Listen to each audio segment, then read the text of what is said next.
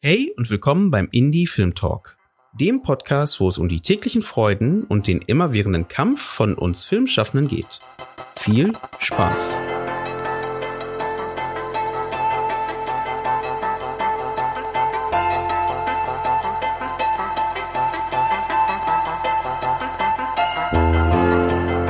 Schön, dass ihr wieder eingeschaltet habt beim Indie Film Talk Podcast und bei dieser weiteren Kooperationsfolge mit der DFFB dabei seid. Heute dreht sich alles um das Thema Serien, um das Thema Crime Series und der Frage, was macht denn wirklich eine gute Crime Serie aus auf der einen Seite und auf der anderen Seite, wie schreibe ich eigentlich eine Crime Serie? Oder gibt es da besondere Hints, die ich zu beachten habe beim Schreiben, die ich vielleicht beim nächsten Mal, wenn ich an einem, einem solchen Projekt arbeite, mit aufnehmen kann. Weil es gibt ja schon so ein paar Tropen, die sich über die Jahre der Crime-Serien so ein bisschen eingeschlichen haben, will ich nicht sagen, sondern ähm, einfach zum, zum guten Tonus geworden sind.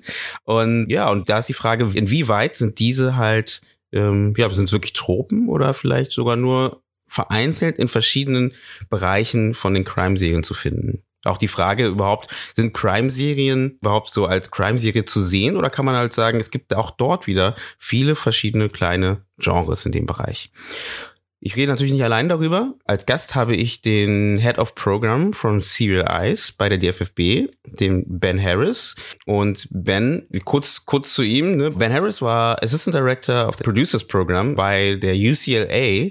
UCLA sagen vielen Filmschaffenden auch einiges, weil da kommen ja auch einige bekannte Regisseure auch von her. Aber es geht ja nicht um die anderen, es geht nämlich jetzt gerade um Ben und dementsprechend würde ich doch Ben einfach mal kurz fragen. Vielleicht kannst du noch mal kurz erzählen, wie du zum Film gekommen bist. Ja, das ist danke, danke vor allem erstmal, dass ich da sein darf. Ich freue mich sehr auf unser Gespräch. Ja, mein mein Weg zum Film oder zum Fernsehen ist so ein bisschen äh, transkontinental, kann man fast schon sagen. Ich äh, komme ursprünglich aus Hamburg, bin gebürtiger Hamburger, bin aber dann nach dem Studium oder zum Studium schon nach England gegangen und dann äh, anschließend nach, äh, nach Texas, nach Amerika und äh, habe mich so nach Westen vorge vorgearbeitet, mhm. äh, Richtung, Richtung Los Angeles, ohne es wirklich zu wissen. Aber bin dann nach dem Studium in Texas dann auf einmal in Los Angeles äh, gelandet. Und ähm, hab zwar immer Film studiert, aber ich wollte eigentlich immer zum Fernsehen, komischerweise. Also das hat mich immer am meisten gereizt.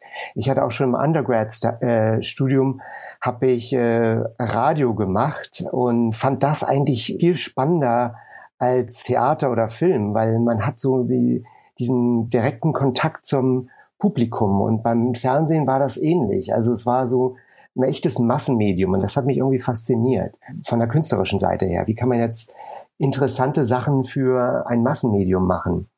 Und ähm, in Los Angeles habe ich dann eine Zeit lang bei verschiedenen Firmen gearbeitet, unter anderem bei Disney äh, und äh, deren äh, Kabelkanal ABC Family und fand das eigentlich ganz toll. Aber habe dann noch ein weiteres Aufbaustudium gemacht äh, zum Producing und habe mich eigentlich auch in der Uni sehr wohl gefühlt und äh, bin dann da so ein bisschen hängen geblieben, kann man fast sagen. Habe dann elf Jahre lang habe ich dann das äh, den Studiengang äh, Producers Program Creative Producing mhm. ähm, mitgeleitet dort.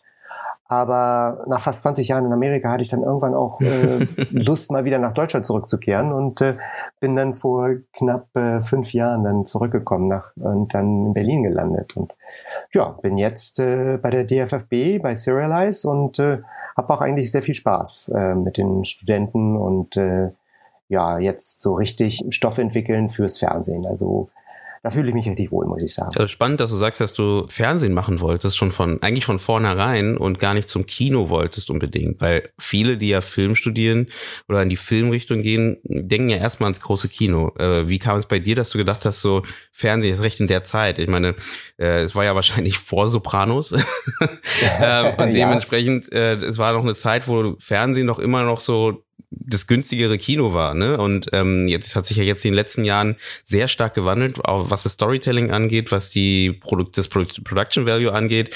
Äh, wie kam es bei dir, dass du sagtest, hey, aber Fernsehen interessiert dich um einiges mehr? Tja, also es, es war einfach nahbarer. Also es, ich bin mit Fernsehen aufgewachsen. Ich bin in den 80ern, äh, erst gab es drei Programme und dann gab es auf einmal ganz viele Programme. Und ich habe auch viele amerikanische Serien zu der Zeit ge gesehen. Also ich bin so richtig mit amerikanischem Fernsehen aufgewachsen, wie so viele von uns im Grunde. Und ja, und gerade das Serielle fand ich immer spannend. Also diese Figuren, die man jede Woche wieder trifft und die einen immer wieder neu überraschen und äh, somit ins in ihr Leben einladen. Das fand ich irgendwie total spannend. Und Kino, ja, Kino war immer was Besonderes. Da ist man dann mit Freunden hingegangen. Das war so ein richtiger Ausflug aber es war nicht nahbar. Es war im Grunde was, was Entferntes. Und das war ja auch okay. Das ist ja auch Kino, kann ja auch, soll ja auch was Besonderes sein. Aber mich hat halt dieses Nahbare interessiert beim, beim Fernsehen. Und ich habe auch Praktika gemacht beim NDR. Dann, wie gesagt, ich habe dann auch Radio gemacht zu, zur Zeit äh, und dann äh, und dann Radiodrama, Audiodrama, als äh, bevor das überhaupt jetzt äh, so, jetzt ist es ja groß, groß mit äh, mit Audible und diesen Sachen ist jetzt Audiodrama so das große Ding, aber das war tatsächlich vor 25 Jahren haben wir Radiodrama gemacht und das war in England zu der Zeit, wo ich studiert habe, war das eigentlich selbstverständlich. Also viele Leute haben mit Radiodrama angefangen, äh, Autoren sind dann häufig vom Radiodrama zum Theater und dann zum Fernsehen gewechselt. Also das war eine normale Karriere. Und naja, und für mich war als Fernsehen eigentlich immer das Ziel muss ich sagen. Ja, das ist auf jeden Fall, das ist auf jeden Fall sehr spannend. Und wie war es denn für dich, aus Amerika zurück nach Deutschland zu kommen? War es für dich schwer, hier Fuß zu fassen wieder? Also dann im Fernsehen Fuß zu fassen? Und hat dir die Reputation aus Amerika geholfen, wieder Fuß zu fassen? Oder war es, hast du das Gefühl gehabt, trotzdem wieder einen Anfang, einen Neustart?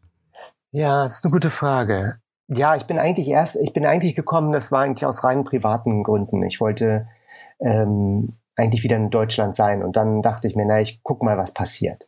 Und der Job bei Serialize kam eigentlich relativ schnell zustande, erstaunlicherweise.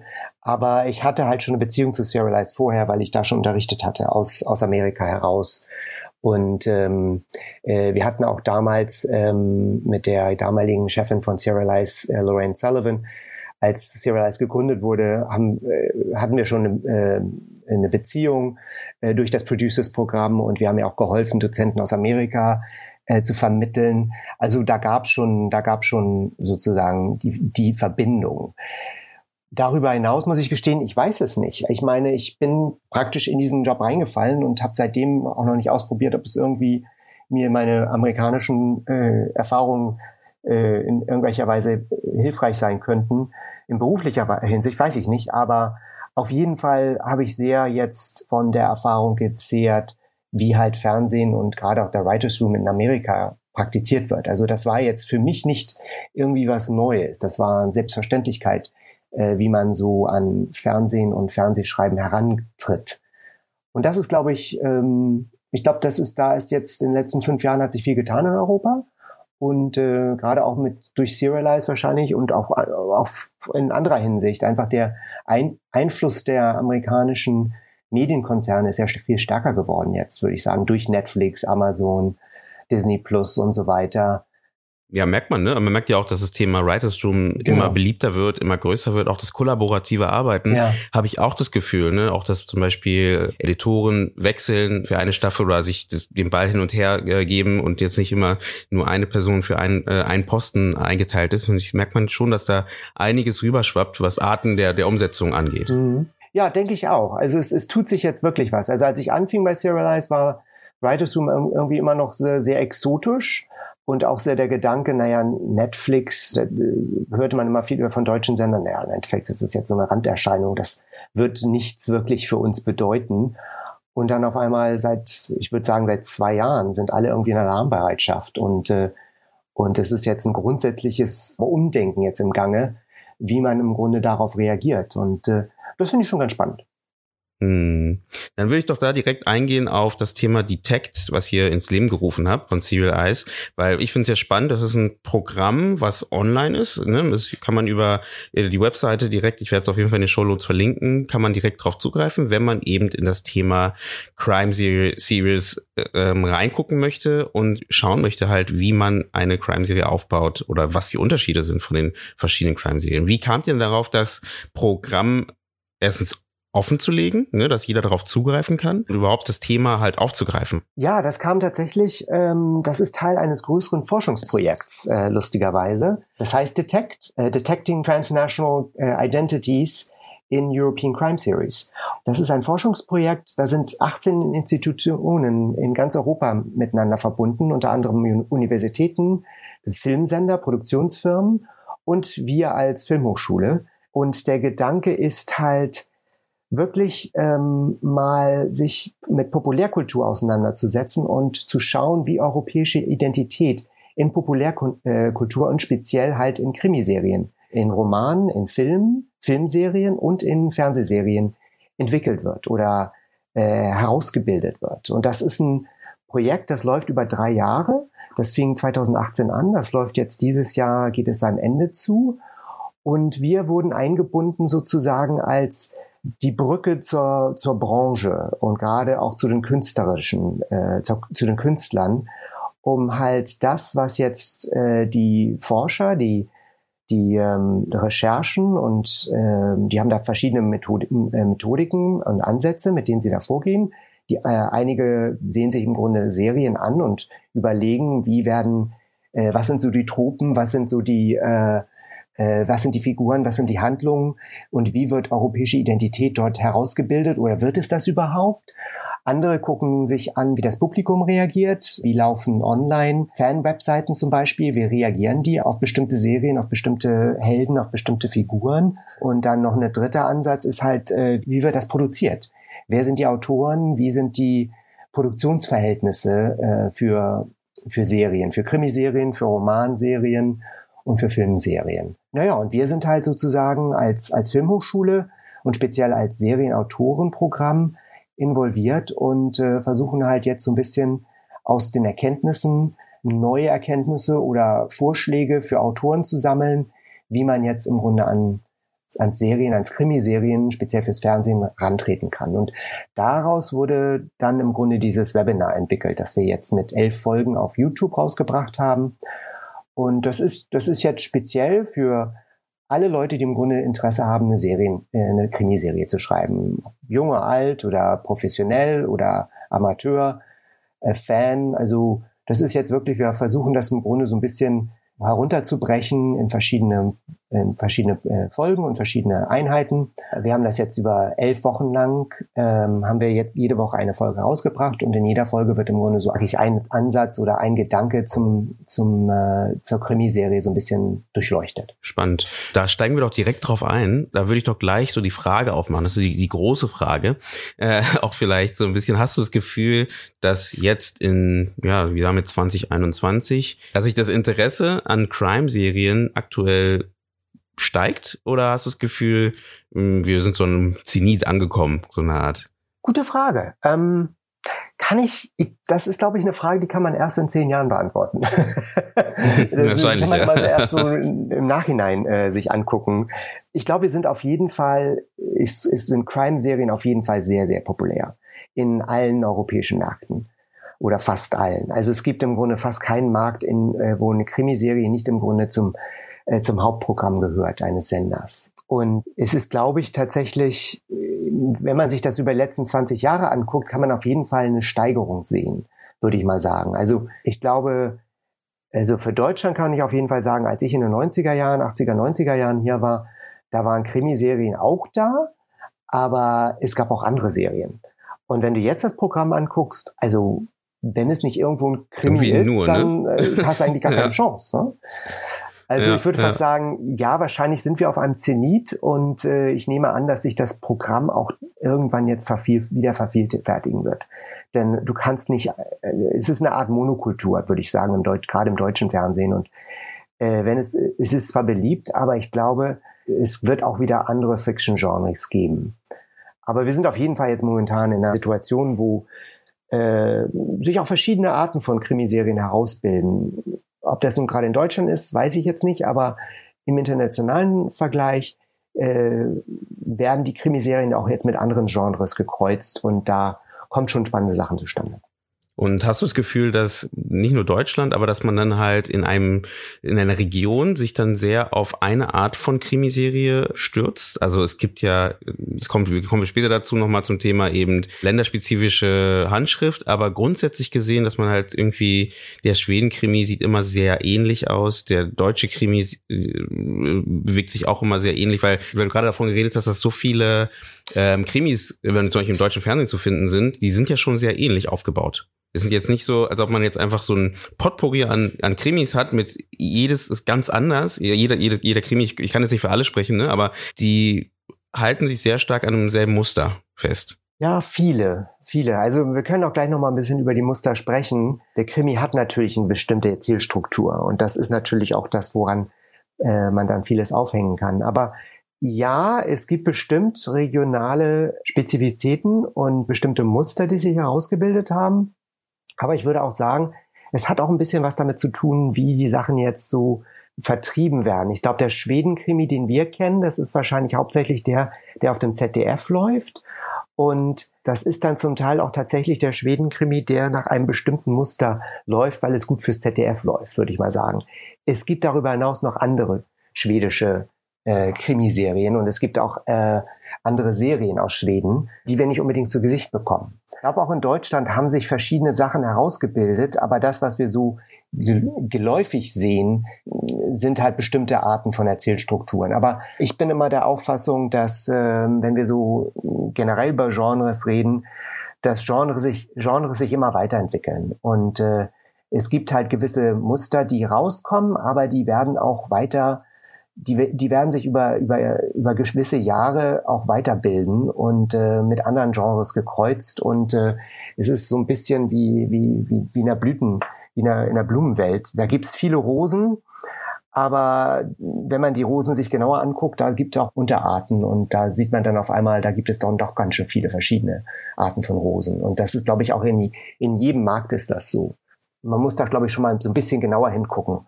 Aber das Schöne an einem, an einem, am Krimi ist, es gibt eine gewisse Grundstruktur, die da, äh, die dabei gehalten wird. Und das ist natürlich dann, äh, das ist dann auch das, was, was es im Grunde so spannend macht, ja. Und, für, und so international, da komme ich genau zu dem Punkt, warum sind Krimis denn so beliebt, findest du, oder glaubst du, und warum sind sie denn so international erfolgreich? Ja, ich glaube, das sind, man kann da wirklich ähm, man kann da wirklich fünf Punkte rausnehmen. Also beliebt, die Frage ist natürlich immer bei, beliebt bei wem. Was ist beliebt? Und mhm, da gibt es genau. natürlich da verschiedene äh, Gruppen. Da gibt es natürlich einmal die Sender. Die Sender würden sagen, die, die sind beliebt bei uns, weil sie beliebt beim Publikum sind. Und wir wollen natürlich dann immer wieder die gleichen Serien rausbringen, weil wir glauben, das Publikum wird immer wieder drauf abfahren. Dann gibt es natürlich auch das Publikum und dann gibt es natürlich auch die Autoren. Und ich glaube, jede Gruppe hat da so sehr eigene Präferenzen. Ich, ich mache jetzt mal, ich, ich stelle mal ein paar Vermutungen an für das Publikum. Aber ich glaube, da gibt es auch Überschneidungen mit Autoren. Ich glaube, der erste Punkt ist auf jeden Fall, es gibt ein klares narratives Format. Es ist eine relativ eindeutige Erzählstruktur. In einer unserer Folgen im, im Detect-Webinar habe ich den Head of Development bei HBO Europe interviewt, den Steve Matthews. Und er ist eigentlich ein großer Fan von Kriminalgeschichten er meint, äh, es gibt einen klaren Motor, es gibt ein eindeutiges Gerüst und äh, da kann man vieles dranhängen. Jemand wird ermordet, der Mörder muss gefasst werden, das ist eine klare Fallhöhe, äh, da, es geht um Leben und Tod, es geht um Gerechtigkeit, da gibt es einen klaren äh, Arbeitsauftrag für den Ermittler, er muss den, er oder sie muss den, muss den Mörder finden. Und der, ja, der Ermittler kann kann Privatermittler sein, das kann ein staatlicher, also ein polizeilicher Ermittler sein. Da gibt es verschiedene Subgruppierungen äh, sozusagen. Aber es, es geht im Grunde darum, äh, der Mörder muss gefasst werden. Und dafür läuft halt der, der Ermittler dann gewisse Schritte durch. Das ist die klassische Krimi-Struktur, würde ich mal sagen. Und am Ende wird der Fall gelöst oder er wird vielleicht auch nicht gelöst, aus welchem Grund auch immer. Aber es gibt ein, es gibt ein, ein, Problem und das Problem muss gelöst werden sozusagen. Und, äh, und da kann man im Grunde, das kann man schön variieren. Ja, und äh, zum Zweiten hat dann auch die Ermittlung äh, in gewisser Weise was mit Logik zu tun. Also da kann man sozusagen, äh, der, Der Krimi äh, nimmt den Zuschauer mit auf die Reise, auf die Ermittlungsreise. Zum einen ist es eine sehr rationale Herangehensweise. Es geht darum, im Grunde jetzt eine Aufgabe, so eine Matheaufgabe zu lösen oder ein Puzzle zu lösen und dem Zuschauer werden so die gewissen, werden die Clues so zugespielt und dann kann man so mitdenken und mitraten sozusagen. Es ist ein bisschen wie so ein Game Show. Und es gibt auch so eine Art Zusammenspiel von einem, vom rationalen und intuitiven Denken. Also man muss so ein bisschen gucken, wie äh, so rational und auch äh, psychologisch analysieren. Das ist halt auch so ganz, äh, ganz spannend. Also man kann dann, man kann da auch noch so auf Figuren eingehen und überlegen, was sind so die emotionalen und psychologischen Verhaltensweisen und äh, Motivationen für Figuren. Man kann im Grunde Menschen analysieren. Und das ist natürlich auch ganz spannend. Manchmal mehr sichtbarer, manchmal ein bisschen unsichtbarer. Ne? Also wenn man so äh, Geschichten Agatha Christie ja. nimmt. Der gute, genau, ne, weil wo es ein bisschen mehr so dieses Ratespiel ja, ja. ist, ne? Und äh, ähm, und dann hat man auf der anderen Seite halt vielleicht mehr verstecktere Sachen, äh, wo man dann halt, äh, ich verstehe auch, was du meinst, man halt immer so dieses involved ist, ne? Und selber auch mit rausfinden möchte, ob man selber drauf kommt, wer die Person ist oder was sie antreibt oder etc. Ja, ja, genau. Und dann gibt es natürlich, dann gibt es den, den Red Herring, also dann gibt es dann den, den Verdächtigen, der, der offensichtlich verdächtig ist, aber dann komplett damit nichts zu tun hat. Aber es gibt dann natürlich dann auch die, die Leute, die dann vielleicht was marginal damit zu tun haben. Und es wird so ein Geheimnis nach dem anderen wird dann so gelüftet. Die Reise geht sozusagen von einem, von einem Verdächtigen zum nächsten, von einem Clou zum nächsten. Und bis wir dann den Verdächtigen finden, der wahrscheinlich am Anfang gar nicht verdächtig war. Und es, es geht auch damit so ein bisschen mit unseren Erwartungen zu spielen. Äh, was erwarten wir? Und mit unseren Vorurteilen.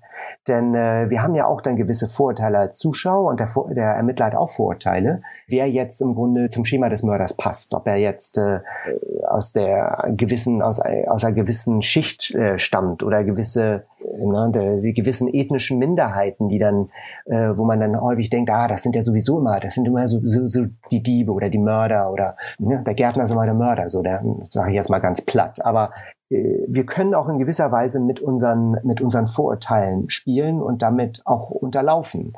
Und das ist natürlich auch ganz spannend in der Hinsicht, würde ich mal sagen. Und dazu muss man sagen, die Zuschauer sind auch Meister der Ermittlung geworden mittlerweile. Dadurch, dass es so viele Krimis gibt und wir so gut geworden sind im, im Ermitteln, ähm, müssen sich Autoren auch schon einiges mittlerweile einfallen lassen. Der Handlungslauf muss irgendwie nachvollziehbar sein und, und trotzdem irgendwie überraschen. Und dann gibt's natürlich auch, der dritte Punkt, würde ich sagen, ist so der Gedanke, Ende gut, alles gut. So der Gedanke, dass, ich habe den dänischen Produzenten Sven Clausen interviewt, der viel äh, an, der, an der dänischen Fernsehrevolution beteiligt war in den 90er und den 2000ern und äh, so den Weg geebnet hat für, für Serien wie zum Beispiel The Killing. Die hat er zwar nicht selber produziert, aber er war ähm, bei, äh, er hat so bei dem Team war er dabei und The Killing und dann all die anderen tollen mhm. Serien, die aus Dänemark kamen. Er, er war so der Vorläufer, er hat so die anderen die, die Serien, die, die vor The Killing kamen, hat er produziert und die dann so aufeinander aufgebaut haben. Und er meinte zu mir, naja, es ist, es ist auch irgendwie beruhigend für die Zuschauer zu wissen, dass sich die Polizei kümmert. Also unsere Steuergelder sind auch zum, äh, machen auch was Gutes. Und wir sind in guten Händen aufgehoben äh, sagt er. Das ist so, es ist im Grunde so eine Art Public Service, den sie, äh, den sie vollrichten. Also der öffentliche Rundfunk, der auch versucht, die Polizeiarbeit den, den Zuschauern nahezubringen und wie kompliziert und wie komplex das ist, aber auch äh, die, die Erfolge, die dann am Ende da sind. Und äh, eine Serie, die er gemacht hat, Unit One, äh, heißt die auf Englisch, ich weiß leider nicht, wie sie auf Deutsch heißt, aber die beruhte halt auch auf tatsächlichen Fällen, äh, auf Krimi-Fällen. Und die haben sie dann natürlich dann fiktionalisiert, aber der Gedanke war halt, wir bringen halt den, den Menschen nahe, äh, was die Polizei wirklich macht. Und die Polizei sind in diesem Fall wirklich äh, Freund und Helfer sozusagen. Also auf jeden Fall sehr spannend. Wir haben vorher kurz über die länderspezifische Handschrift gesprochen. Du hast ja jetzt auch mit verschiedenen europäischen Producern gesprochen gehabt und auch Autoren gesprochen gehabt. Äh, gibt es denn wirklich so die Handschriften, die sich so entwickelt haben über die Zeit, wo man sagt, okay, es gibt diesen Schweden-Krimi, du hast gerade auch äh, gemeint, vielleicht ist auch nur den, den wir hier sehen. Gibt es eine Handschrift, die sich da entwickelt hat in der Zeit und die vorangetrieben wird, die ausgebaut wird oder mischt sich das einfach nur. Es geht so ein bisschen darum, die Frage, ob ich als Autor auch vielleicht mich da noch mehr damit beschäftigen sollte, was ist denn die deutsche Handschrift zum Beispiel und damit was umsetzen soll. Ähm, Gibt es da irgendeine Handschrift, an der, der man so ein bisschen gucken kann, was gerade aktuell, ne, was draußen ausgestrahlt wird? Ja, also ich glaube, es ist ja ist eine gute Frage. Ich würde sagen, Autoren sollten sich auf jeden Fall gut auskennen im Genre. Also und auch ein bisschen über den eigenen Tellerrand hinausblicken. Und durch die ganzen Streamer, gibt es natürlich jetzt auch die Möglichkeit, viele, viele Serien aus, aus anderen Ländern anzugucken. Ja, es gibt schon gewisse Handschriften, länderspezifische Handschriften, würde ich schon sagen. Also Scandinavian Noir ist natürlich schon ein Begriff, äh, mittlerweile international. Nordic Noir ist wirklich so, ein, so eine Art äh, Marke geworden, ähm, unter der allerdings auch sehr viele verschiedene ähm, äh, Tonalitäten, Farben und auch zum Teil auch unter äh, äh, passen, die zum Teil auch gar nichts mit, mit Krimi zu tun haben, aber halt als, einfach als Nordic Noir ver vermarktet wurden. Also da kann man schon so einiges erkennen bei Detect haben sie auch den Mediterranean Crime Series äh, untersucht. Und äh, also das, was so aus, aus, den, aus Griechenland, aus Italien, aus äh, Spanien kommt, auch aus den Kanaren kommen jetzt mittlerweile Krimis, wo natürlich auch jedes Mal nationale, regionale Einflüsse dann so entstehen. Also ich habe dann zum Beispiel aus den Kanaren habe ich einen, einen Krimi vor einiger Zeit gesehen, vor zwei Jahren, der heißt Hierro. Und äh, da muss man wirklich sagen, das ist, man hat das Gefühl, das ist so ein, ist im Grunde so ein bisschen Scandi Noir mit äh, äh, Pedro Almodovar gemischt. Also da, da kommen zum Teil wirklich ganz spannende Sachen zustande. Und ich glaube, äh, also ich würde auf jeden Fall sagen, äh, in Deutschland gibt es natürlich auch einen gewissen, eine gewisse Handschrift. Und wenn ich mal so äh, kühn sein darf und das einfach mal so zu überlegen, ich glaube, da gibt es wirklich zwei Arten von Krimis. Da gibt es einmal den, der sehr auf den Prozess bedacht ist, also der, die Logik der Ermittlung.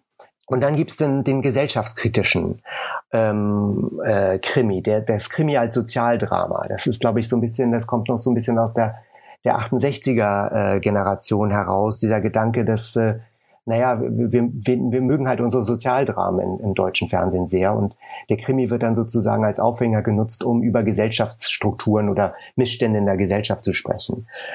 Aber was mir halt so ein bisschen fehlt häufig im deutschen Krimi ist so die Emotionalität. Und ähm, das ist halt das, was, äh, das ist einer der, der anderen äh, Punkte, die ich glaube, ähm, die zum Beispiel der Scandinoir äh, sehr gut drauf hat. Also wirklich so den, die, in die Psychologie der Hauptfiguren einzutauchen und nicht so sehr die Psychologie, auch die Psychologie der Mörder, das wird im Deutschen schon so ein bisschen gemacht, aber, aber wie, wie, wie empfindet eigentlich der, der Mittler oder der Detektiv oder die Detektivin?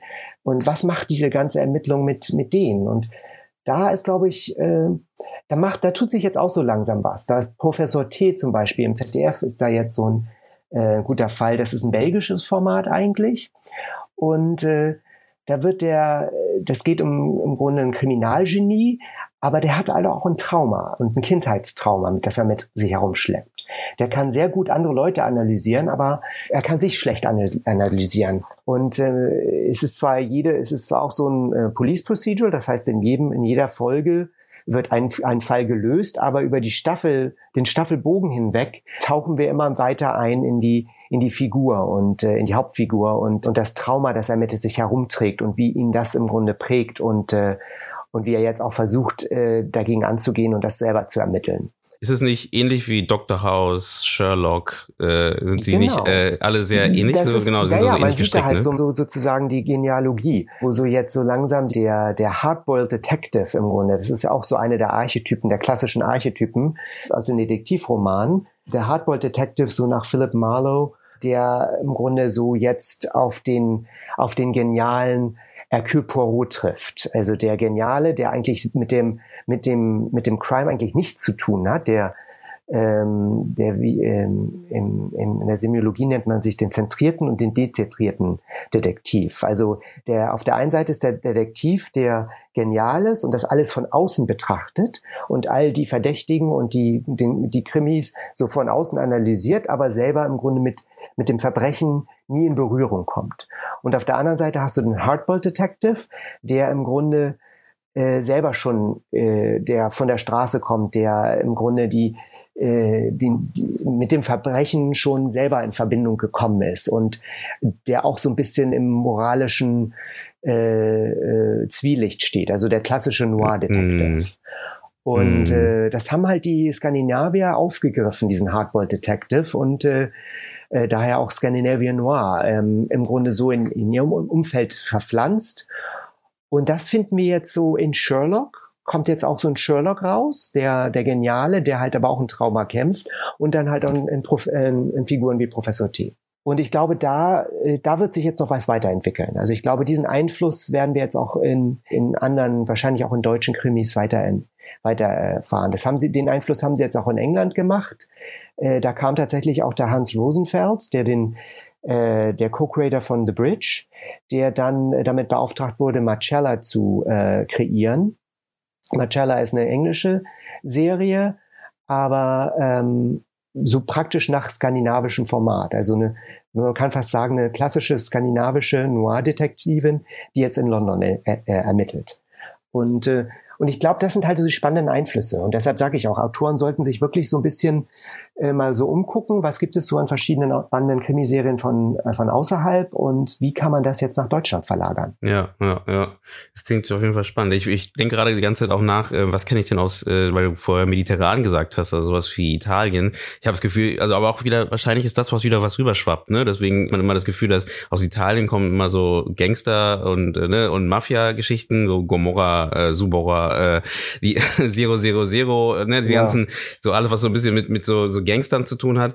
Und ähm, aber wahrscheinlich gibt's da auch mehr ähm, als nur das. Aber das ist so, was mir sofort einfällt, wenn ich so an italienische Krimiserien äh, denke. Ne?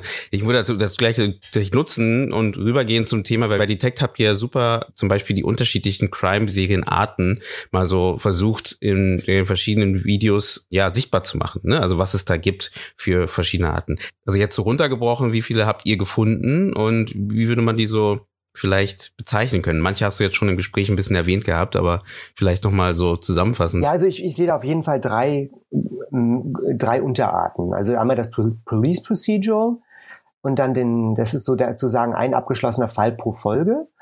Und äh, dann sehe ich das Investigative Thriller, denn äh, das ist sozusagen eine Ermittlung über eine Staffel und dann das Mobster-Drama, das, äh, wie du sagtest, äh, Gomorrah oder Subura, das ist sozusagen äh, die, die, die, die, die Erben von The Sopranos, die Perspektive des Kriminellen und äh, äh, die Mafia von innen heraus sozusagen. Und in jeder dieser Unterarten haben wir im Grunde jetzt so ein bisschen die Figurenentwicklung uns angeguckt.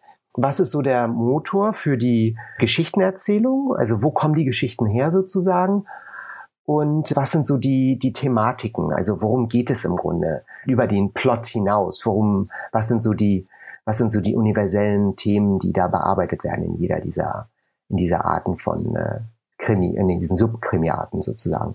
Definitiv. Und wir nehmen mal einfach mal ein Beispiel raus und nehmen wir mal als Beispiel das Mobster-Drama. Ich glaube, das ist hier auch sehr geläufig, jetzt immer mehr durch die eben, wir hatten jetzt äh, vier Blogs vor, vor kurzem in mehreren Staffeln, wir hatten ähm, auch bei euch hier der, der, jetzt fällt mir der Name nicht ein, der Dennis, Dennis Schanz zum Beispiel mit Skyline, ähm, die leider abgesetzt wurde, aber grundsätzlich gesehen ähm, äh, auch eine coole Serie, was jetzt so ein bisschen auch, ich würde es auch mehr in diesen ja, ja, Mobster-Bereich genau. vielleicht stecken. Ne? Mhm. Ähm, wenn man da rangeht zum Beispiel, was sind denn da so, so eben Tropes, die da zu bedenken sind oder wo du denkst, das kommt sehr oft vor, was, was benutzt wird? Es ist im Grunde der Aufstieg und Fall des Gangsters. Das ist so, es kommt, sind, sind klassische äh, Filmgenres, die jetzt im Grunde fürs Fernsehen umgearbeitet wurden. Und das ist so der, das Gangster-Drama, also der, der Gangster, der äh, Aufstieg und Fall des Gangsters und das ist dann mit dem mit der Family Soap gekreuzt. Äh, das Interessante am Mobster-Drama ist im Grunde die Hauptfigur natürlich, die äh, der Gangster, der äh, auf der Seite des, des, des Zwielichten des Bösen steht, steht, aber im Grunde funktioniert das nur, wenn der Gangster an sich auch zwiegespalten ist. Er will eigentlich das Richtige tun. Für seine Familie, für seine Freunde, für sich selbst. Er strebt vielleicht auch zur Legitimität, aber er verfällt der Versuchung. Und der Versuchung des leichten Geldes, der leichten Beute, vielleicht auch der, der Freude an der Macht und vielleicht auch so ein bisschen den Hang zum Bösen. Und das ist, glaube ich, das, was so wirklich das Faszinierende an dieser, an dieser Serie ist. Und das wahrscheinlich auch so an Crime Series so insgesamt das Faszinierende ist. Wenn wir so zum Beispiel Walter White mal uns angucken, äh, er weiß genau, dass er das, was er haben will, eigentlich nicht haben soll. Also er weiß sehr gut, dass er eigentlich nicht Drogendealer sein sollte und dass er auch keine Drogen machen sollte. Aber er fängt im Grunde von außen getrieben, weil er, er hat Krebs und er, er weiß, dass er lang nicht mehr lange leben will. Er muss im Grunde, er will seine Familie unterstützen. Das ist so ein klassisches Trope mittlerweile. Dieses, äh, der, der Gangster, der im Grunde für seine Familie sorgen muss. Und die einzige Möglichkeit, die er dann hat, ist im Grunde jetzt äh, Drogenhandel oder na, Prostitution, also andere äh, Zuhälterschaft oder solche Sachen, wo er andere Leu äh, wo er im Grunde weiß, dass er das nicht machen soll, darf, äh, moralisch nicht machen sollte, aber er muss es halt machen, weil er, sagen wir mal, ein moralisch gutes Ziel verfolgt. Aber je mehr er da reinfällt, sozusagen, desto mehr wird er im Grunde auch von dem Bösen, äh, sagen wir mal so, oder dem Zwielichten auch irgendwie angezogen. Und äh, es gefällt ihm irgendwann. Er ist dann gespalten zwischen dem moralischen und dem instinktiven oder animalischen, kann man fast sagen. Und dann haben wir als zweite, zweite Arena sozusagen, ist dann die Familie.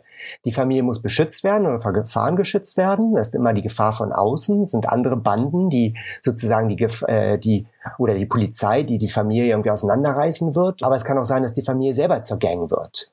Oder die Gang ist die Familie. Und innerhalb dieser Familie gibt es dann natürlich auch Streitereien, wie in jeder Familie. Das Gangsterdrama wird dann im Grunde zum Shakespearean Königsdrama. Es geht um Ehrgeiz, es geht um Macht, es geht um Neid, Eifersucht, Betrug, Liebe. Das sind dann alles so schöne klassische Themen, die man da auch noch mit reinbringen kann. Und da kannst du viel rausmachen. Also es ist so, ne, die, das Persönliche, der persönliche äh, des, des Gangsters, dieser, dieser, dieser Emotional Arc. Und es gibt dann natürlich dann noch diese weiteren Arcs der anderen Figuren drumherum. Wo hast du das Gefühl, dass Crime Series in einem Milieu noch zu wenig gefischt haben? Weil wir haben mehrere ähm, Crime Series, Series eben in diesem Mobster-Bereich, aber hast du das Gefühl, dass in manchen Bereichen irgendwie es gar nicht vorkommt, wo man es vielleicht sich auch mal wünschen würde, da mehr zu sehen? Ja, ist eine gute Frage. Also, äh, hm. Ich weiß es nicht, denn wenn ich es wüsste, hätte ich es vielleicht schon geschrieben, ehrlich gesagt. Aber ich glaube, man kann so ein bisschen, also es gibt da, es gibt bestimmt gewisse Figuren, die noch nicht erzählt wurden. Also gerade auch so Stichpunkt Diversität. Es ist halt immer, gerade im deutschen Fernsehen würde ich fast sagen, aber auch in, in anderen Ländern, ist es immer der weiße, mittelalterliche Mann oder Mann mittleren Alters, muss man eher sagen. Vielleicht auch ein bisschen behäbig, äh, der mit seinen eigenen Dämonen zu, zu tun hat oder vielleicht auch gar keine Dämonen hat, was dann besonders langweilig wird. Wir sehen jetzt langsam auch Frauen, aber die Frauen sind dann halt auch so ein bisschen dann, äh, äh, sie sind da die Übermittlerin, die dann auch kein Familienleben haben dürfen, äh, weil ne, Frauen dürfen nur entweder nur das eine oder das andere haben in unseren Fiktionen.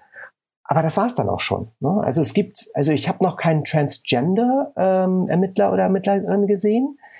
Ähm, es gibt auch wenig äh, People of Color äh, oder Minderheiten. Es gibt auch wenige Leute mit Behinderung oder anderen, sage ich mal, Fähigkeiten. Oder wenn sie dann andere Fähigkeiten haben, dann sind sie dann halt ne, wie der Autist, der dann äh, der der alles kann sozusagen, der besonders clever ist. Also da ist, glaube ich, noch Luft nach oben, würde ich sagen. Ähm, und das gleiche auch wahrscheinlich auf der kriminellen Basis. Also es sind immer die, die, die Mobster sind halt immer die Männer, ne? Und wir sehen wenig Frauen äh, als, als ähm, äh, Gangsterbosse.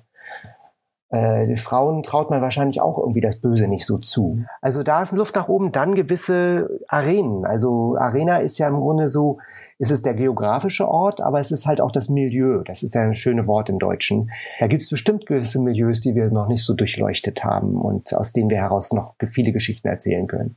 Und dann die verschiedenen Arten von Verbrechen vielleicht. Also äh, wir reden immer von Morden oder Prostitution vielleicht oder Menschenhandel oder äh, die natürlich äh, schrecklich sind und gewisse Fallhöhen haben, aber der Finanz, äh, das Finanzverbrechen, das wurde jetzt in Bad mhm. Banks mm. ein bisschen Bad Banks, durchleuchtet. Aber das mm. würde ich fast sagen, ist auch die einzige Serie, die das gemacht hat bisher. Und da gibt's garantiert noch. Trockenes Thema halt, ne? Trockenes ja, Thema genau. halt, ne? Ich glaube, das, ist schwierig, schwierig, ne? Genau, deswegen. Das ist sehr schwierig. Mm. Ähm, mm. Aber es gibt garantiert, äh, ich würde fast sagen, Autoren sollten da mal gucken, was gibt es denn da an Verbrechen, die, die, die es gibt und die wir nicht wirklich durchleuchtet haben bisher. Mhm. Es war bei, bei vier Blocks, hatte ich mir bei der ersten Staffel gewünscht.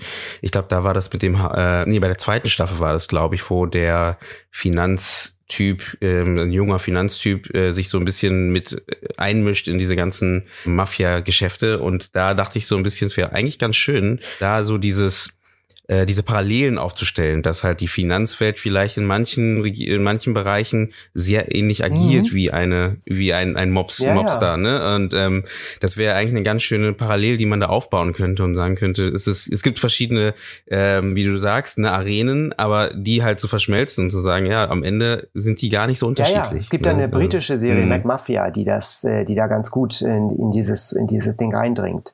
Ja, ja, ist total. Also ist wirklich, also es gibt Verbrechen, die haben wir noch gar nicht äh, wirklich zu fassen gekriegt im, im fiktionalen Bereich. Also würde ich sagen, da gibt es immer noch viel, viel, viel zu erfahren und zu erleben. Da fallen mir auch sofort so digitale Verbrechen ein. Ne? Es gibt ja auch da ganz Mann, viel, was man machen kann. Ne? Also, fang an zu schreiben. Ne? ähm, ja, mach ich auch. Sehr gut. Tschüss. das war's. Genau, dann würde ich doch da gleich auch wieder drauf einsteigen und fragen, jetzt haben wir so ein bisschen allgemein über die Serie gesprochen und was, was gibt es für Serien und äh, welche Arenen gibt es, die bei Serien besprochen werden, welche könnten mehr besprochen werden. Worauf sollte man denn beim Entwickeln einer Crime Series besonders achten, so deiner Meinung nach? Die, die wichtigsten drei Sachen, würde ich immer sagen, sind die Figur, die Arena und das Verbrechen.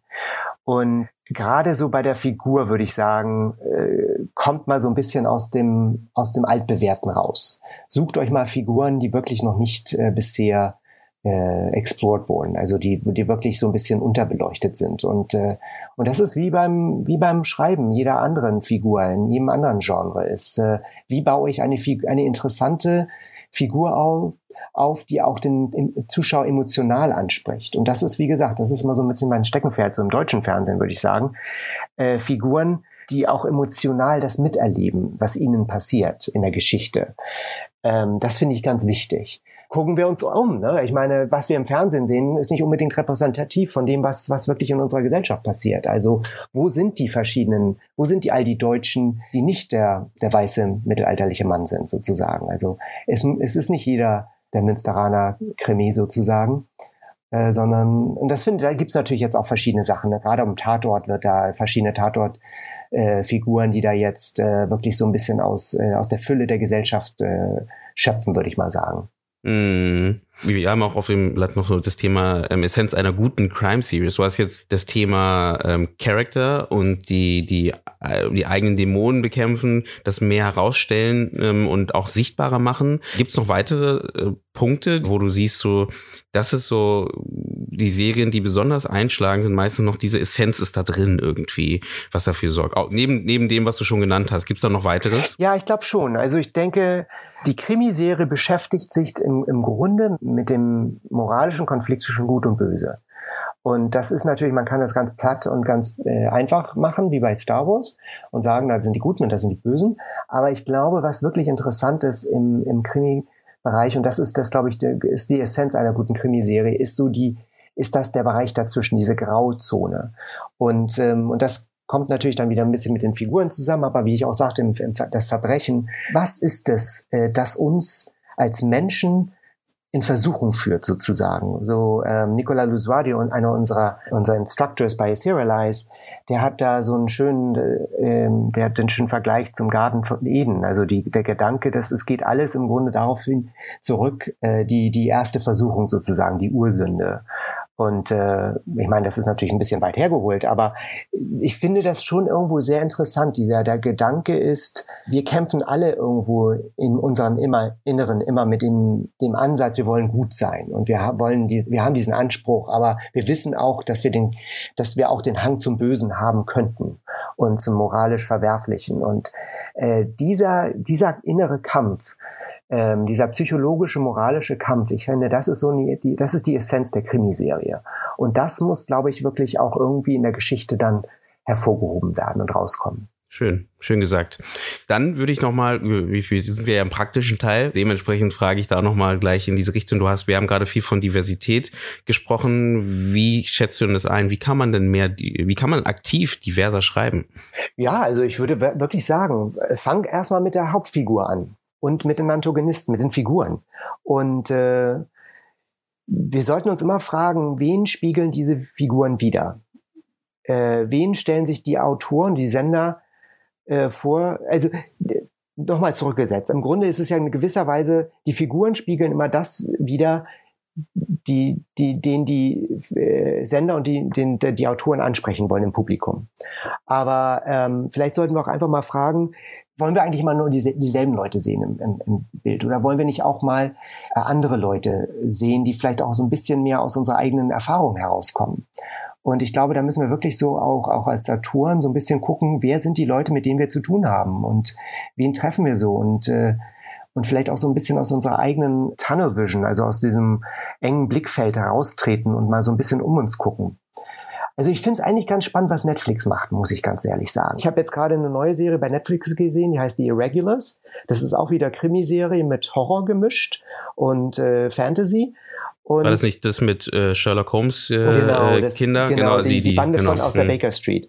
Ja, und genau. Äh, mhm. ist eigentlich sehr unterhaltsam. Aber was ich halt da sehr spannend finde, ist, das sind fünf verschiedene Kinder und alle sehen alle sehr unterschiedlich aus, sage ich jetzt mal ganz vorsichtig gesagt. Aber aber es passt. Also es passt irgendwie und es macht auch, und es fällt auch irgendwie nicht auf. Also es ist so, wir nehmen diese hin, weil wir, weil wir schnell in die Figuren reinkommen emotional. Und wir sind an den, äh, wir können die Figuren schnell emotional eine Brücke schlagen, weil wir ihre Sehen, äh, ihre Träume und Sehnsüchte schnell verstehen. Und darauf kommt es eigentlich an. Es kommt nicht unbedingt darauf an, dass eine Figur jetzt wie der Durchschnittsdeutsche aussieht, sondern eher, äh, es kann ein asiatisches, also ein Mädchen asiatischen Hintergrund sein, die wir trotzdem, zu der wir sehr schnell äh, eine Identifizierung äh, aufbauen können, weil wir verstehen, dass sie im Grunde sich um ihre Freunde kümmern möchte und speziell um ihre Schwester kümmern möchte. Und ne, das sind so diese Grundbedürfnisse, Brot auf den Tisch zu bringen und solche Sachen. Also darum geht's, glaube ich. Also Dabei darf man natürlich nicht sagen, naja, ist, wir sind alle gleich in der Hinsicht und wir haben alle die gleichen Erfahrungen. Das stimmt ja auch nicht. Denn äh, äh, das kleine Mädchen, das asiatische Mädchen bei äh, die Bande aus der Baker Street, hat natürlich auch andere Erfahrungen gemacht. Ein, einfach wegen ihrer äh, wegen ihrer Hautfarbe und ihres Herkunfts. Also das ist auch Teil des Stoffes und Teil der Figur und das muss auch berücksichtigt werden. Aber da kann man ja auch Konflikte draus her, äh, stricken und das kann man ja auch erleucht, durchleuchten. Ich glaube, das sehe ich auch wieder als was Spannendes an der Crime-Serie, wenn wir gerade beim Thema Diversität sind, dass man eben, wie du genau wie du sagst, du kannst die Crime-Series als eine Art Vehikel sehen, ähm, was genau. eben solche gesellschaftlichen Thematiken halt darstellt, ne? Oder auch äh, mit einbaut, um sie halt offen zu legen und sichtbar zu machen. Und äh, das kann man als Autor, glaube ich, nutzen und mit aufnehmen und versuchen halt dann in den Projekten, in den Filmen oder in den Serien besser gesagt, dann auch umzusetzen. Genau, ne? das denke ich mhm. nämlich ich auch. Und das ist halt, ich meine, da sind wir wieder beim Thema äh, Sozialdrama. Aber äh, ich glaube, der Unterschied hier ist, das soziale, der Sozialdrama oder die gesellschaftlichen Thematiken müssen über die Figuren laufen und äh, verständlich gemacht werden. Und äh, das ist so, glaube ich, die, der letzte Punkt, äh, weshalb Krimiserien halt auch so, so beliebt sind, weil man gewisse Sachen erzählen kann. Aber meiner Ansicht nach erzählt man sie am besten, wenn man sie durch die Figur hindurch erzählt. Also nicht, dass der, der, dass der Ermittler sozusagen wieder mal so als der Kommissar äh, ist, der dann hinkommt, sich das alles anguckt und ach, die armen, ne, die armen Kinder von der Gosse und das ist ja ärgerlich, aber tangiert mich jetzt nicht emotional in gewisser Weise, sondern nee, das sind äh, in dieser Fall, in diesem Fall wird der wird das Kind aus der Gosse zum Ermittler. Und wir erfahren, im, erleben die Welt im Grunde diese diese Gesellschaftsstrukturen durch deren Augen. Und das ist halt das, was ich spannend finde und äh, wo ich dann sage, da da schlägt der Krimi sozusagen den Bogen zum Sozialdrama, aber in einer sehr äh, äh, gewagten oder in einer Weise, die wir miterleben können, im, im, im, im wahrsten Sinne des Wortes. Spannend. Also ähm, ich merke schon, ich könnte noch stundenlang reden. Da gibt's noch ganz viel, was ich da gerne noch aufgreifen würde. Aber ich komme mal zu der letzten Frage. Dabei wir ja, wie gesagt, auch im praktischen Teil sind, wäre jetzt die Frage, ich habe jetzt ein, äh, ein Konzept für eine Crime-Series. Wie sieht denn so ein Pitch-Paper für, für so eine TV-Crime-Series aus? Ist es anders als sonst oder ist es ja ähnlich? Ich glaube, ehrlich gesagt, kommt es immer so ein bisschen auf den Sender an, auf den man zugeht. Und da hat da jeder Sender so seine Eigenart. Aber bei Serialize unterrichten wir so ein bisschen das Netflix-Format für ein äh, Pitch Paper. Das kann auch, äh, da gibt es ja tatsächlich auch so ein, so ein PowerPoint-Deck äh, auf dem Internet. Das kann man äh, sich auch runter, runterladen, äh, auf Google finden und runterladen. Und wir, wir besprechen das auch in unserem Webinar. Und jetzt speziell auch für Crime Series. Das sind so im Grunde fünf äh, Untersparten. Also es geht halt, äh, der Pitch, der fängt halt in, sind in der Regel sind das jetzt äh, sechs bis zehn Seiten, würde ich sagen und fängt im Grunde mit dem Overview an. Also worum geht's in dieser Serie? Wer ist die Figur? Was macht diese Serie außergewöhnlich? Warum will ich die Serie erzählen? Das ist eine Seite im Grunde. Aber das ist, das ist wirklich die, die ausschlaggebende Seite. Denn man muss sich wirklich überlegt haben, was ist das Konzept? Was ist das Besondere an dieser Serie? Was ist der USP, wie es immer so schön heißt, Unique Selling Point? Inwie, inwieweit ist diese Serie anders als andere Serien? Und dann, äh, und dann tauchen wir so in die, äh, sozusagen die Unterkategorien ein. Und das sind dann die World, also die Arena. Was ist das Milieu? Ist es eine Welt, in der die, in, die wir erleben wollen als Zuschauer und als Autor, äh, in die wir eintauchen wollen? Was gibt es da zu erzählen? Was kann man da alles sehen und erleben? Da gibt es den Ton, also was ist die Farbe der Serie sozusagen? Es ist äh, ist es leichtlebig? Ist es hell erzählt? Ist es mehr so Comedy oder ist es wirklich düster? Ist es, ähm, geht es so tief in die, in die menschlichen Abgründe hinein? Und da kann man dann zum Teil auch sagen, ne, Vergleich, da würde ich auch zum, äh, häufig auch Vergleiche heranziehen. Wel welche Serien, an welchen Serien orientiere ich mich? Und dann gehen wir in die Figuren rein, in die Characters. Und da würde ich dann so ein bisschen erzählen, was sind so die, was sind so die emotional Touchpoints dieser, dieser Figuren und äh, wo kommen sie her und äh, was ist die Achillesferse und äh, was ist vielleicht auch der besondere, was macht diese Figur besonders aus? Und dann zum Schluss die sozusagen so eine Zusammenfassung der, der ersten Staffel, also entweder in, in, in Episoden aufgeteilt, wenn das jetzt so eine Procedural-Folge ist mit abgeschlossenen Fällen, oder Season Arcs. Aber hier auch würde ich immer darauf achten, dass Handlung und Figurenentwicklung Hand in Hand gehen. Also ich glaube, die Serie, die doch stärker und mehr mit uns bleibt, ist die Serie, wo die Figuren auch in gewisser Weise mitleben und miterleben, die Hauptfigur, also der Kommissar, der jetzt halt auch ein persönliches Problem hat oder persön persönlich irgendwo äh, von dem Fall berührt ist. Ja, das macht Sinn. Das macht Sinn. Super. Dann ähm, würde ich doch sagen, ich bedanke mich schon mal bei dir. Ich danke dir. Also wirklich tolle Ausführungen und auch sehr interessant und kann auch jedem nur wärmstens empfehlen, weil das auch öffentlich zugänglich ist, aber auch weil es einfach gut ist, da mal reinzuschauen in die die Tech-Workshops äh, oder besser gesagt Videos, die es bei YouTube oder ich werde auf jeden Fall den Link nochmal bei Detect nochmal oder besser gesagt bei Serial Eyes verlinken oder hinzufügen die Show Notes, dass ihr da direkt hinfindet, weil ich finde es auf jeden Fall sehr spannend. Ich werde auch mal gucken nach dem Netflix Pitch Paper Template. Äh, ähm, nee, ich, ich habe den sogar lustigerweise auch äh, von einem Kollegen zugeschickt bekommen und ich dachte, oh, der hat ja den den den den Gral gefunden. Ja. Ähm, jetzt höre ich gerade, dass es online ist. Das heißt, er kriegt gleich äh, von mir links und rechts eine gescheuert. Nein, hat er auch nicht gesagt. Deswegen ähm, äh, genau, das ist auf jeden Fall, glaube ich, auch sehr spannend, da einfach mal zu schauen, was da gewollt ist. Und ich glaube, das kann man auch gut als Grundlage nehmen, um daraufhin aufzubauen und dann ähm, weiterzuentwickeln und zu schauen, wie man das anpasst. Und ich gebe dir recht, ist wahrscheinlich von Sender zu Sender unterschiedlich, aber anpassen kann man immer. Die Grundlage ist ja dann da. Ne? Also genau, das finde ich auch. Mhm. Das finde ich immer sehr schön. Genau, hast du noch irgendwas Letztes, was du sagen möchtest? Achso, hast du vielleicht selber, wenn wir über Krimiserien reden, hast du eine Krimiserie, die zu selten besprochen wird, die aber die du trotzdem sehr, sehr spannend findest, die mal anzu, äh, die mal hier dem Publikum schafft, mal zur Verfügung zu stellen, zu sagen, ja, das guckt euch mal an. Also ich bin großer Fan von Marcella. Also ähm, Marcella ist äh, diese Serie, die von Hans Rosenfeld kreiert wurde und dann dann mit einer einer Free, glaube ich, äh, muss ich nochmal nachgucken, aber die im Grunde jetzt aus England kommt, die für ITV gemacht wurde und der auf Netflix hier in Deutschland erhältlich ist.